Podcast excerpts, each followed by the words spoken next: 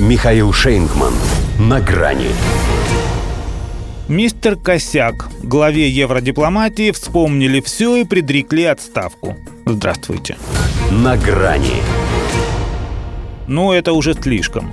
Не выдержали даже в ведущем европейском издании «Политико». После того, как Жозеп Борель еще и Эквадор поздравил с проведением мирных президентских выборов, как-то упустив из вида убийство одного кандидата и появление пары других на избирательных участках в бронежилетах и касках, в редакции решили припомнить ему все. Или почти все, поскольку наворотил за 4 года в должности столько, что всего не упомнишь. Целую статью персонажу посвятили, грех обижаться – а то было дело пенял СМИ, что Сергею Лаврову уделяют больше внимания, чем ему. Сейчас тоже уделили.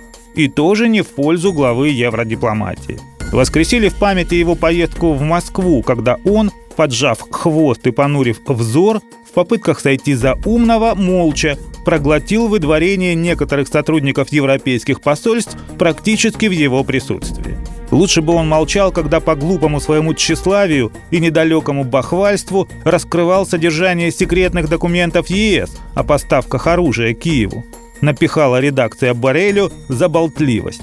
Досталось испанцу и за цветущий сад с джунглями, и за прочие российские сексистские словесные непотребства.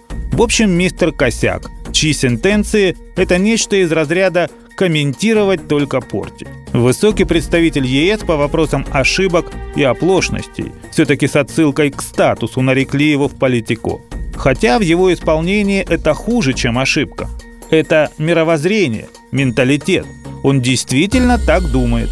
Если, конечно, этим словом можно назвать химические реакции, которые происходят у него там, где у нормальных людей находятся мозги.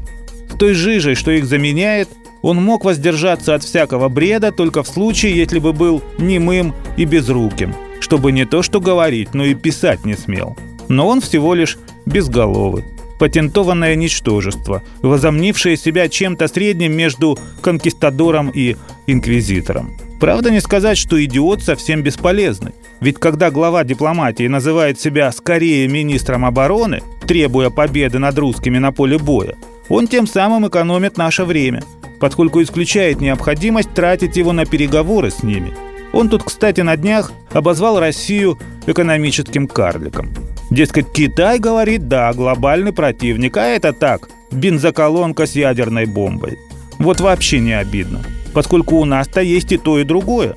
А у него нет даже собственных мыслей, ибо списал слова у Джона Маккейна. Был такой американский сенатор-русофоб.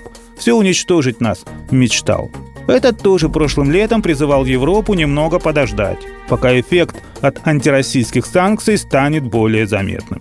А теперь и ему недолго осталось. Пусть еще не в медицинском смысле. В Политико уверены, что через год после выборов в Европарламент этого садовника отправят в отставку. Видимо, в стад. Груши околачивать. На больше это он не способен. До свидания на грани с Михаилом Шейнгманом.